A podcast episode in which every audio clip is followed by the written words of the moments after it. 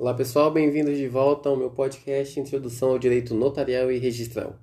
Estamos falando do registro de imóveis, um tópico especial para falar é, algo um pouco mais a fundo sobre essa, esse ramo dos registros públicos de suma importância para o, o registro brasileiro num todo, podemos dizer assim, para a segurança jurídica dos negócios, para a publicidade, certo? Para é, a garantia de direitos é, coletivos. É, o registro de imóveis é, é um pilar, como eu tinha falado no primeiro episódio do registro de imóveis, é um pilar para os registros públicos.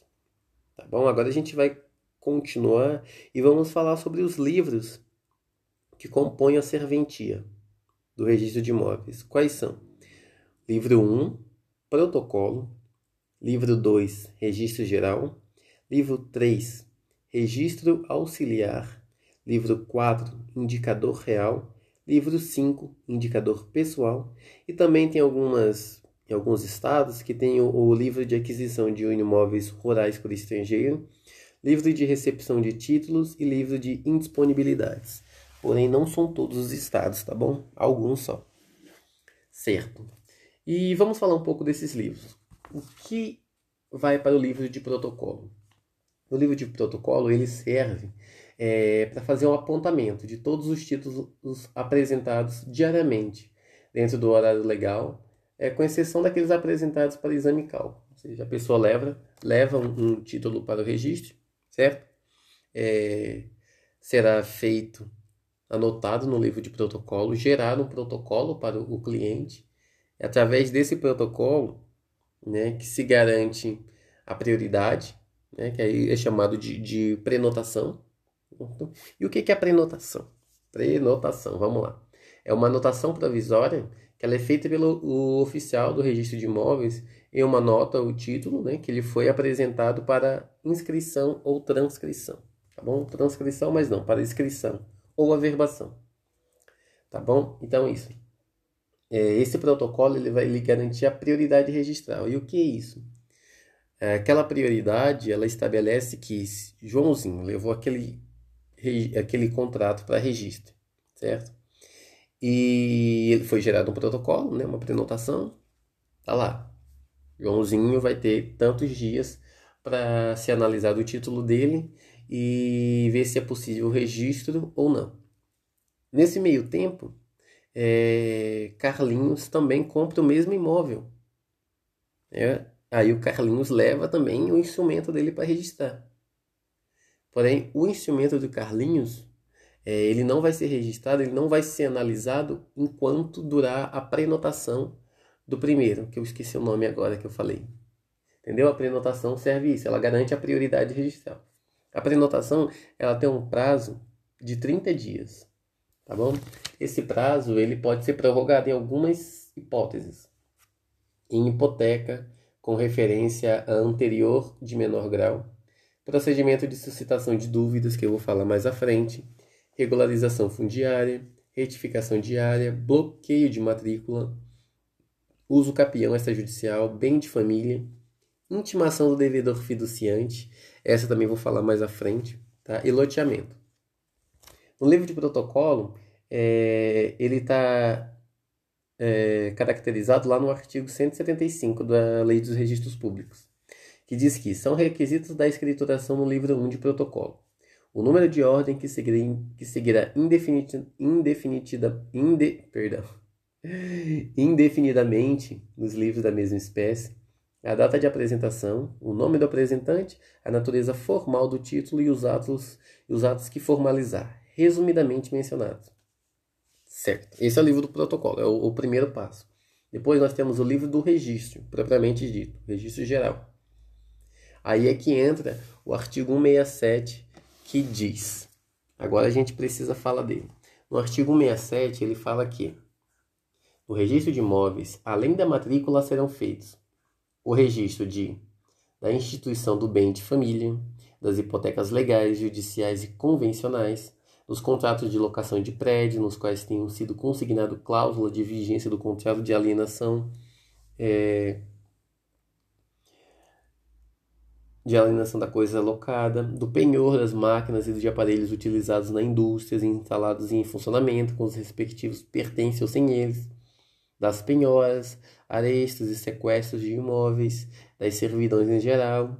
Gente, são muita coisa, tá bom? É, eu estou confirmando aqui que é muita coisa que pode ser registrada. Então eu não vou falar tudo, tá? Por quê? porque muita coisa vai tomar muito tempo. Depois vocês olham o artigo 162, tá? Do, perdão, 167 da Lei 6.015, tá? Ele é de extrema importância, mas você tem que ler com, com paciência. Também tem algumas, eu vou falar aqui algumas possibilidades de averbação. Só exemplos, porque também é um rol bem grande. É, pode ser averbado. Deixa eu me localizar aqui que eu me perdi, gente. Tá vendo?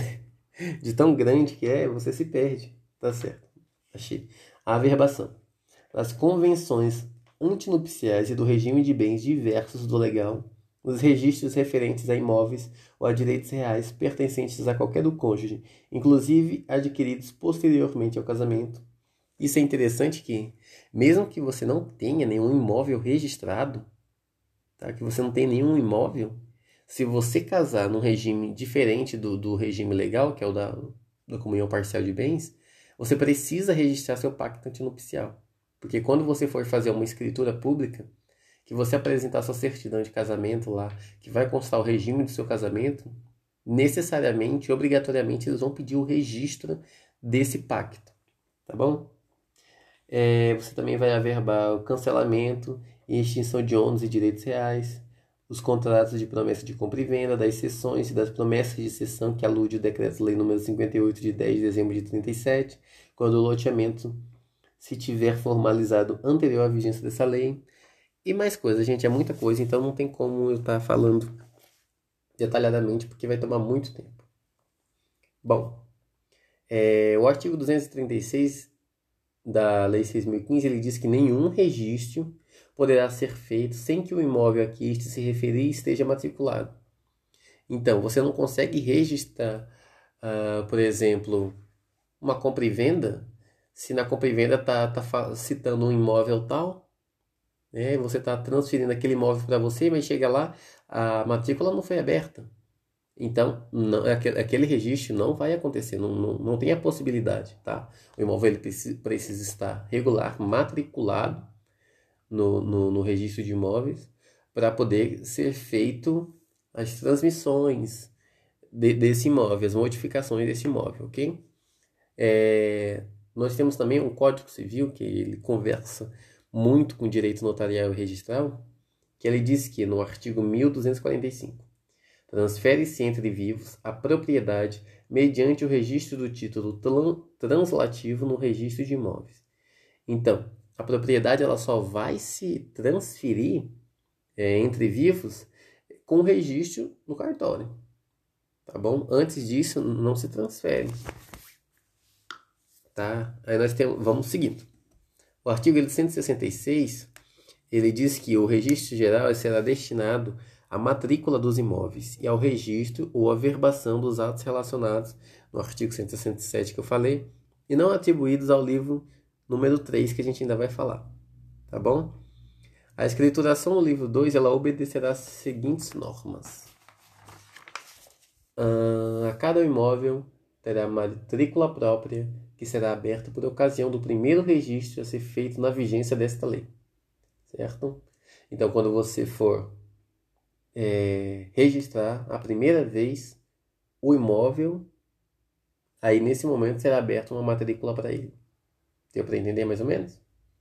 Por exemplo, você não pode estar tá registrando um contrato de compra e venda se você não registrou o imóvel ainda. Primeiro você registra o imóvel, depois as alterações que aconteceram na titularidade deste imóvel. É algo nesse sentido, tá bom? E agora, gente, o que, que é a matrícula? Qual que é o conceito de matrícula? Eu peguei aqui alguns exemplos de doutrinadores que dizem que Bom, segundo Edson Josué Campos de Oliveira, a matrícula é um ato cadastral. É a forma pela qual se caracteriza e individualiza o imóvel e se lhe confere um número de ordem pelo qual será prontamente identificado. A matrícula vem a ser também um lançamento de transporte do imóvel, do sistema antigo do registro para o novo. Por isso é, o ato, é ato de, da economia interna da serventia, praticado de ofício, obrigatoriamente, e não depende de qualquer requerimento. Hum? Já Nicolau Balbino, filho, ele diz que a matrícula é a especialização, a individualização definitiva que se pretende assegurar ao imóvel. Isto teoricamente porque se o imóvel for suscetível de desmembramento, a matrícula perderá o caráter de definitiva. Bom, para Geder Sotano, a matrícula é o ato cadastral necessário e imprescindível que dá origem à individualidade do imóvel, na nova sistemática estabelecida pela Lei 6.015, modificada pela Lei 6.216 de 75, e que, independente do ato imediato que determina, independe do ato imediato que determinou sua abertura. Gilberto Valente da Silva diz que a matrícula não é ato de registro, no sentido de que ela pura e simplesmente ela não cria, não modifica, não extingue direitos. Ela é um ato de registro no sentido lato, porque só existe dentro do sistema registrado. Tá bom? Bom, e Luiz Ergon Wint disse que a matrícula é a base física, porque é confeccionada em ficha de papel, com os requisitos da Lei Geral de Proteção, da Lei de Registros Públicos, e jurídica, porque tem como suporte o domínio. E mais, é um ato jurídico lato senso, que não cria, modifica ou extingue direito, mas fixa o atributo de dominialidade. Bom, e aí Maria Helena Leonardo Gandolf, Gandolf diz que a matrícula é um ato de registro, no sentido lato, que dá origem à individualidade do imóvel na sistemática registral brasileira, possuindo um atributo dominial derivado da transcrição da qual se originou. Beleza, aí você tem que ver qual que é o conceito que melhor lhe enquadra para você. Todos estão corretos, tá? Não tem um certo e um errado, porque que todos estão corretos. Daí depende do sentido que você vai dar a, ao conceito, tá bom? Quais são as características da matrícula? Ela tem a base matricial do folho real, atributo de dominalidade, especialização geodésica e unitariedade do imóvel, concentração das informações, isso é o principal, tá? E serve de suporte físico e jurídico para o lançamento dos atos de registro e averbação. É, os requisitos da matrícula quais são? Aqueles que estão elencados no artigo, né? O número de ordem, a data, a descrição do imóvel, a qualificação do proprietário, a menção ao registro anterior.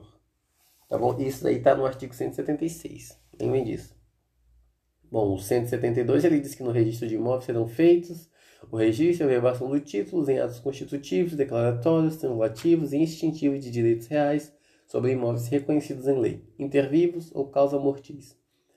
Bom, isso aí eu já, já havia dito para vocês, né? Só estou reforçando. Aí você para e me pergunta.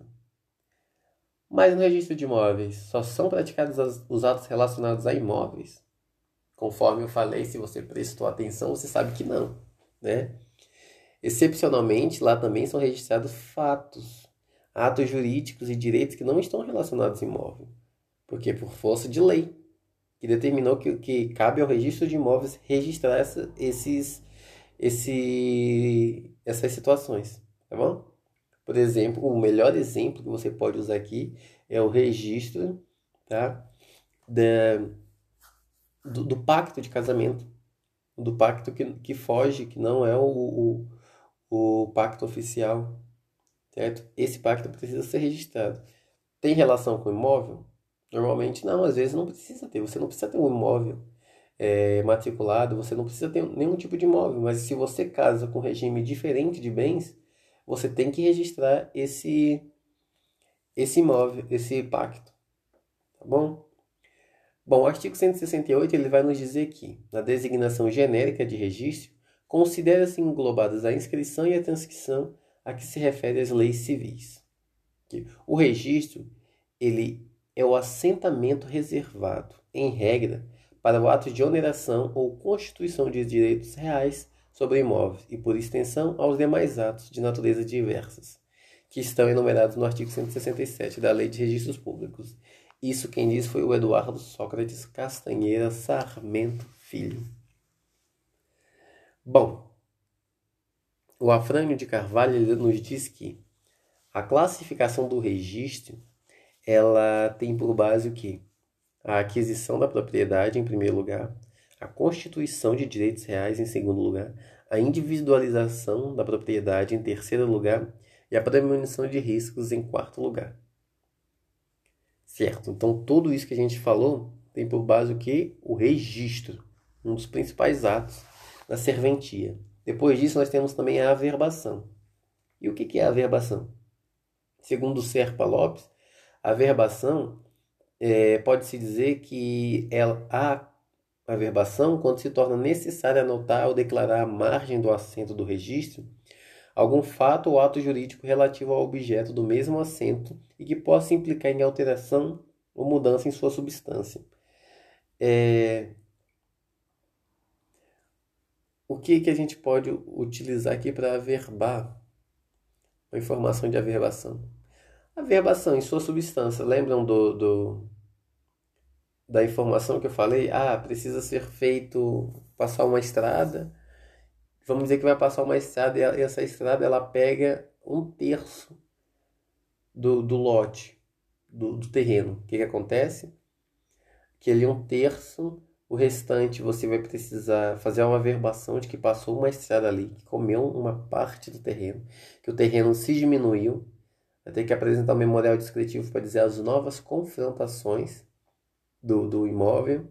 Tá? Então, isso se dá por uma averbação. Tá bom? Essas informações adicionais que estão modificando o, o registro, elas serão feitas por averbação.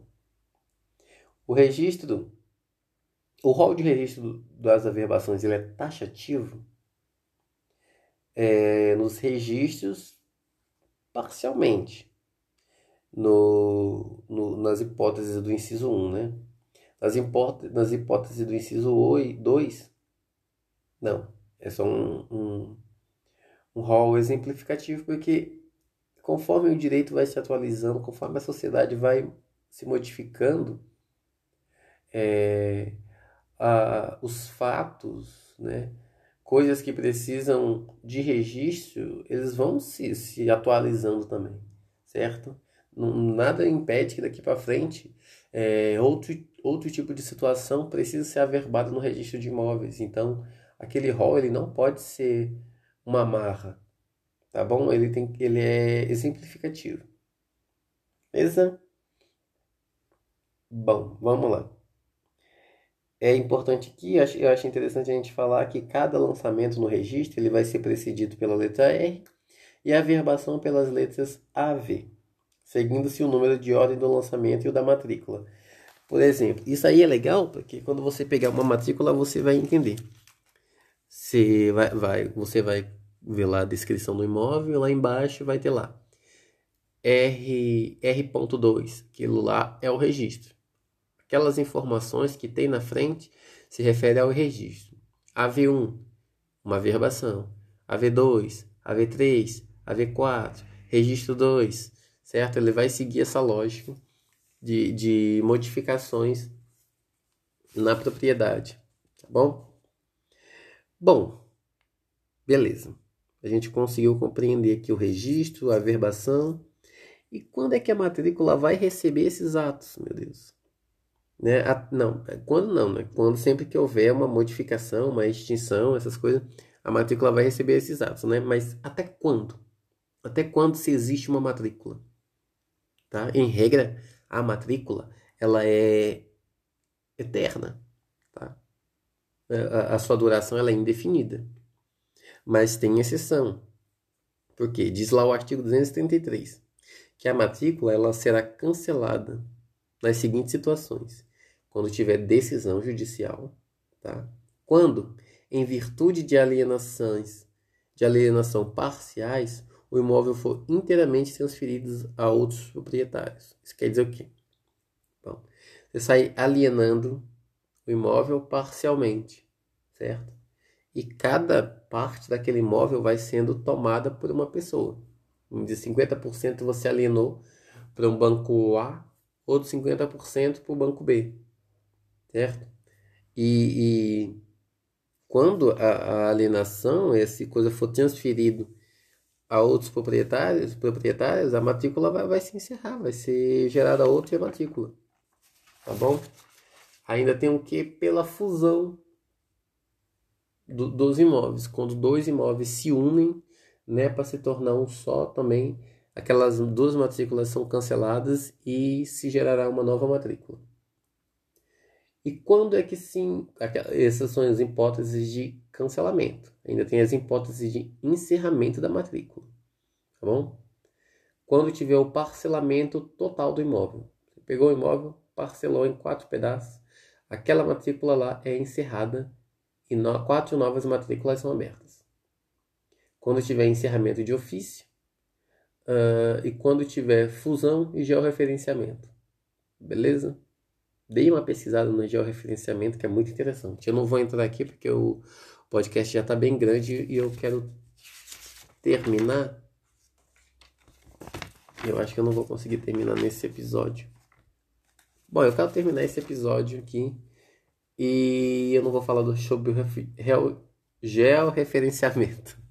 tá bom, gente? Então é isso, galera. Daqui a pouco tem mais. Muito obrigado e até daqui a pouco.